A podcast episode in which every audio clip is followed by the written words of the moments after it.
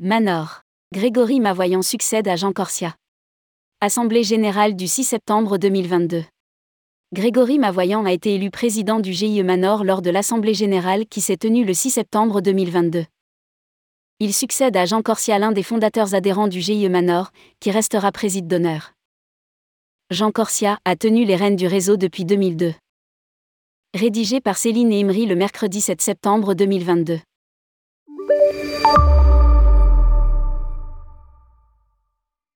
Grégory Mavoyant, Globeo Travel, succède à Jean Corsia au poste de président du GIE Manor. Il a été élu lors de l'Assemblée générale du 6 septembre 2022. Lors de cet AG, Jean Corsia a remis sa démission du poste de président tout en restant administrateur du GIE Manor. Ce dernier est l'un des fondateurs adhérents du GIE Manor, créé en novembre 1986. Il avait accepté la présidence du réseau en février 2002 et a toujours été réélu à l'unanimité en Assemblée générale par ses adhérents. Jean Corsia restera président d'honneur du réseau.